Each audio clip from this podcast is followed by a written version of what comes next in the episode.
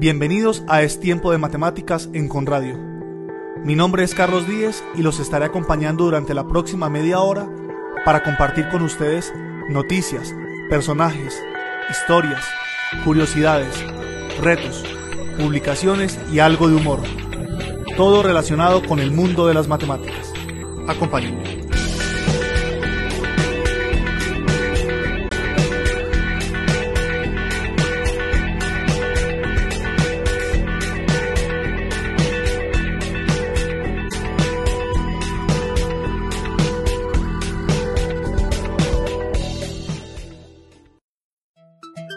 En Es Tiempo de Matemáticas, actualidad matemática. Imagínense estar en una sala donde hay 20, 30 personas, todos hablando al tiempo de cosas diferentes. Y que a ustedes les den la misión de saber de qué está hablando cada una de esas personas con perfecta exactitud. Esto más o menos es lo que hace la nueva técnica desarrollada por el Consejo Superior de Investigaciones Científicas de España, quienes diseñaron una técnica capaz de visualizar la actividad de varios núcleos cerebrales, es decir, como si fueran varias personas al tiempo, a través del registro de uno de ellos interconectado a todos los demás. El hallazgo ha sido publicado en la revista Journals of Neuroscience y permite realizar estas observaciones de forma simultánea y en tiempo real, lo que implica gran capacidad de procesamiento de información que se debe a procedimientos matemáticos.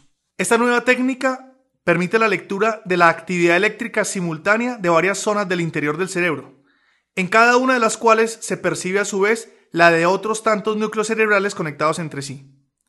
El análisis matemático de componentes independientes, optimizado en este caso para esos registros intracerebrales, permite separar cada uno de estos flujos para interpretarlos de forma independiente. Es como si fuera la persona que yo les decía que tenía que estar en la sala separando las conversaciones de las personas pero no las separa entre sí, sino que busca unas que estén conectadas con las demás y a partir de esas separa la conversación de todas. Los resultados preliminares de esta investigación indican que la formación entre núcleos del sistema nervioso fluye a través de ciertas cadenas preferentes de neuronas. A través de ellas, en cada instante, un grupo distinto de neuronas de cada núcleo emite un mensaje hacia otros núcleos conectados. Ese continuo cambio entre los grupos de neuronas que emiten señales es el que va codificando los mensajes emitidos por el sistema nervioso. Y como los núcleos cerebrales están casi siempre activos, es muy difícil conocer su implicación en distintas funciones. Por eso, se considera que es imprescindible registrar la actividad del sistema nervioso en su totalidad para después separarlos por medio del análisis matemático de componentes independientes, como ya lo dije. Los investigadores del Consejo concluyen que esta aproximación Ayudará también a detectar patrones alterados en el flujo de información en patologías neurológicas, es decir, ayudará a detectar enfermedades neurológicas, lo que podría contribuir a identificar las regiones del cerebro donde se origina la alteración y las posibles dianas terapéuticas, es decir, los posibles objetivos terapéuticos. Esta investigación contó también con la colaboración de un investigador del Departamento de Matemáticas Aplicadas de la Universidad Complutense de Madrid, el científico Valery Makarov. En Es Tiempo de Matemáticas, humor matemático. En los campamentos, las personas suelen contar historias de terror. No sé por qué, pero cuentan historias de terror antes de acostarse alrededor de una fogata. Resulta que estaba una vez un campamento de números y había varios números alrededor de la fogata y el uno estaba contando una historia. Y la historia era así. Y entonces estaban varios números, así como nosotros, reunidos alrededor de una fogata en la noche. Y de pronto apareció el infinito, y los dividió a todos y los dejó en cero. En Es Tiempo de Matemáticas, Matemática Cotidiana.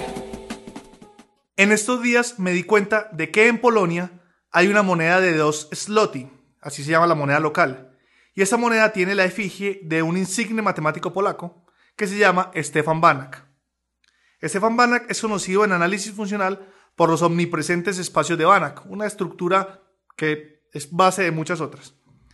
Además de la imagen de este matemático, tiene las fechas de su nacimiento y deceso, y además tiene unos ejes cartesianos y muestra una desigualdad importante en la teoría de espacios de Banach, es decir, una fórmula matemática dentro de la moneda. ¿Se imaginan que en nuestro país hicieran una moneda de esas nuevas que están haciendo con la efigie de algún matemático colombiano? o por lo menos mundial, que sea importante? Ahí les dejo. En Es Tiempo de Matemáticas, historias. Estamos hoy en esta sección de historias con Camilo Andrade. Camilo nos acompaña hoy porque así como yo también él es un apasionado de la historia y un apasionado de la historia matemática y en estos días me estuvo compartiendo un libro. Hola Camilo, ¿cómo estás? Hola profesor, muy bien, muchas gracias. Camilo, ¿cómo es que se llama el libro? El libro se llama Los matemáticos no son gente seria. Ese es de Claudia Alcina, ¿no? Sí, señor. De Claudia Alcina y Miguel, Miguel de Guzmán. Sí, señor. Bien. Camilo, hoy vamos a hablar de cuatro perlitas de ese libro que tiene infinidad. Pero vamos a hablar de cuatro perlitas relacionadas con los nombres, con los nombres de los matemáticos y cómo los usan y qué son, ¿sí? Entonces, pues yo te hago preguntas y me ayudas con eso. Por supuesto. ¿Qué relación tienen las palabras álgebra y algoritmo? Ambas, pues obviamente empiezan por al, esa es la primera relación, pero ¿qué otra relación tienen las palabras álgebra y algoritmo? La primera relación, y tiene que ver con el, la palabra, con el inicio al, es por su origen árabe. Y algoritmo deviene del nombre de la persona que codificó o lo produjo, que se llama Alcuarisma. Y esa misma persona escribió un libro que se llama Al-Jabar ba al-Mugaba, que es de donde deriva la palabra álgebra, del comienzo de ese nombre del libro. Ya, o sea que este tipo tiene dos nombres en su historia, tiene el álgebra y tiene el algoritmo. Con su nombre y el nombre del primer libro, sí señor. Es una cosa bonita porque, por ejemplo, entonces almohada debe también venir de alguna cosa eh, árabe. por ejemplo, y todos los que empiezan por al, sí, como almuerzo, de pronto.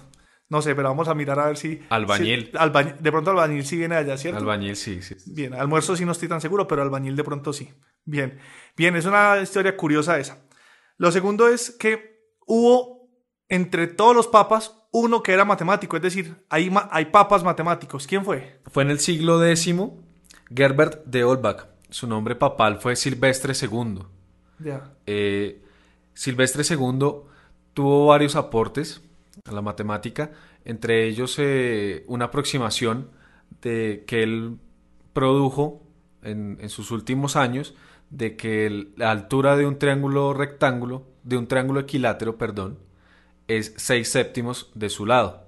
Ya. Aunque eso después fue demostrado que no era así. Sí, eso no es cierto. Pero de hecho hay una cosa bonita y es que le pusieron como, como apodo a ese papa el infalible. Eso ya no fue tan infalible cuando se demostró lo contrario de, ese, de esa aproximación. Pero igual se quedó Silvestre II, el infalible, con seis séptimos de la, del lado. Muy bien. Pero bueno, es un papa matemático, o sea que hay matemáticos de todos, inclusive papas. Ahora, Sophie Germain, ¿sí? ¿Cuál era el apodo de ella? Eh, seudónimo. Era un seudónimo que usó, pero para su divulgación, más por conveniencia social, su apodo era Messier Leblanc apodo que, o seudónimo que usó para su correspondencia con Gauss, matemático alemán, director de Göttingen.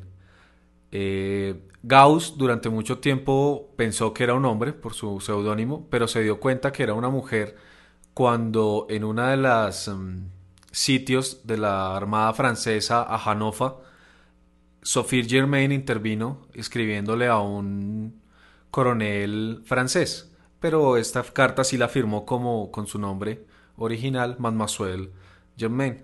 Entonces ahí fue que Gauss supo que era mujer. Después de eso también tuvieron una comunicación muy buena.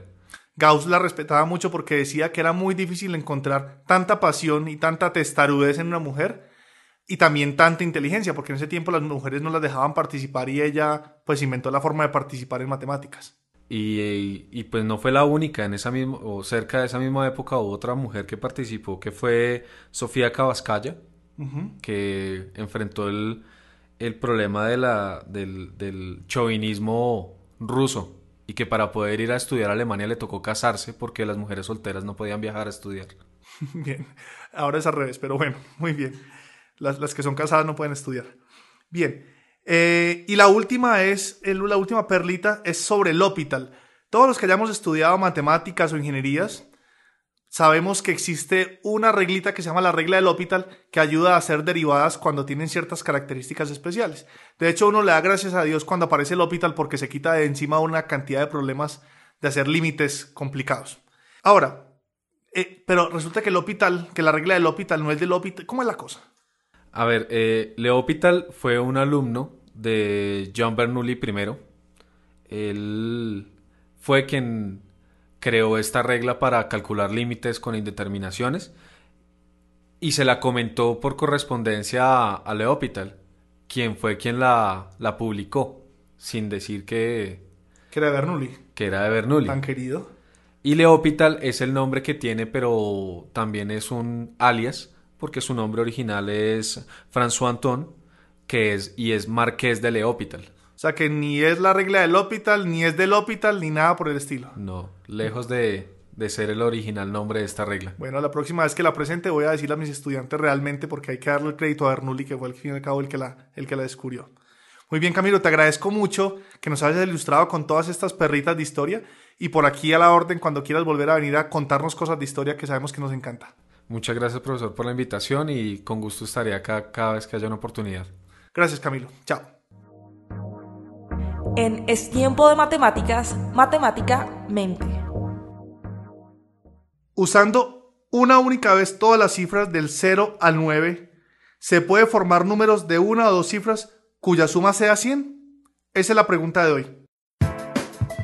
En Es tiempo de matemáticas, matemática curiosa. El mundo de las matemáticas está lleno de curiosidades numéricas que en muchas ocasiones nos pueden dejar con la boca abierta. Una de estas curiosidades es la que esconde la fracción 1 sobre 729, o sea, un 729avo.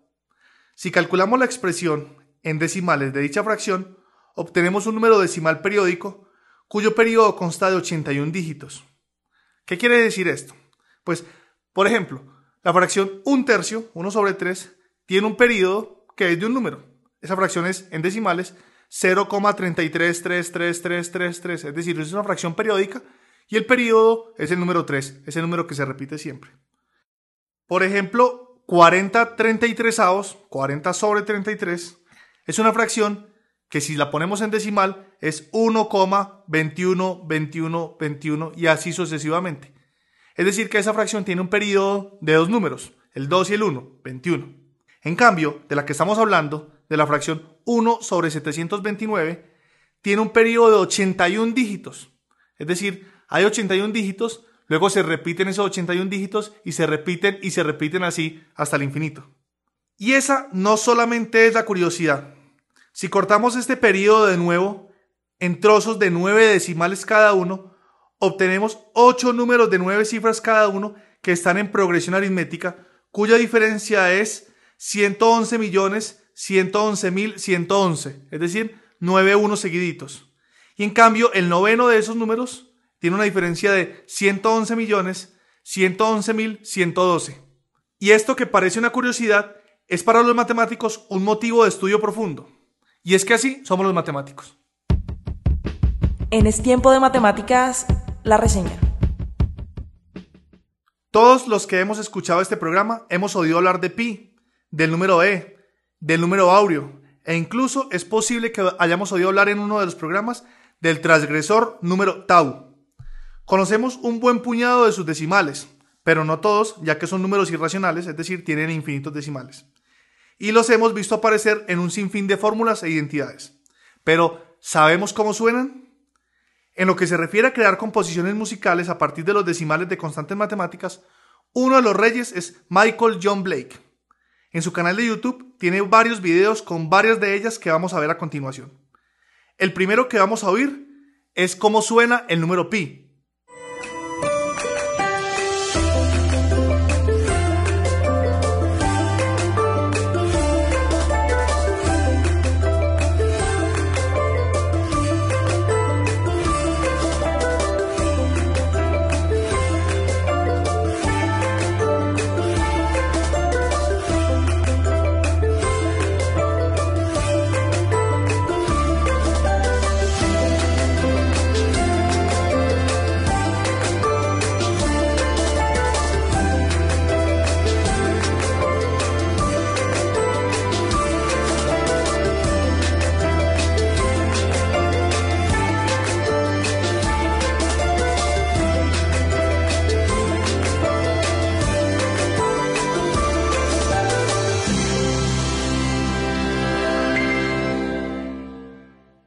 Ahora escuchemos a Tau, que es el doble de pi, ¿se acuerdan?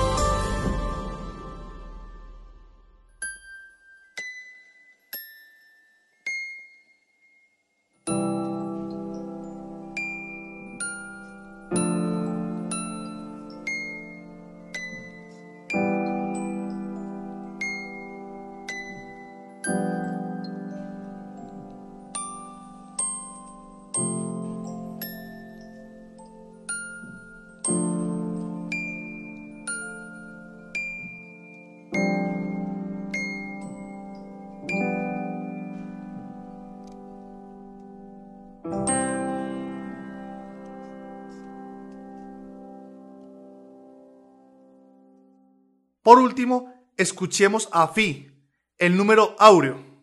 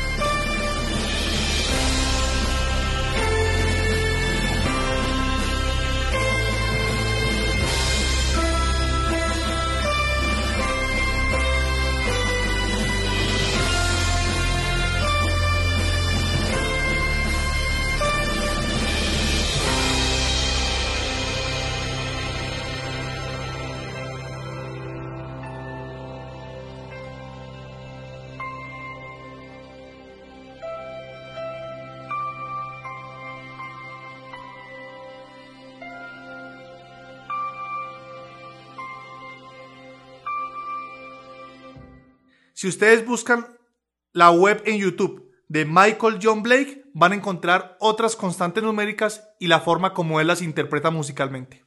Hasta aquí el programa de hoy.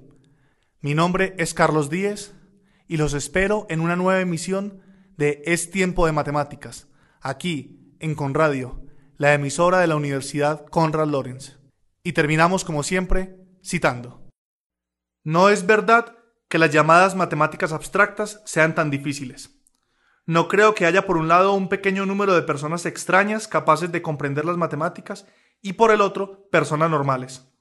Las matemáticas son uno de los descubrimientos de la humanidad, por lo tanto no pueden ser más complicadas de lo que los hombres son capaces de comprender. Richard Feynman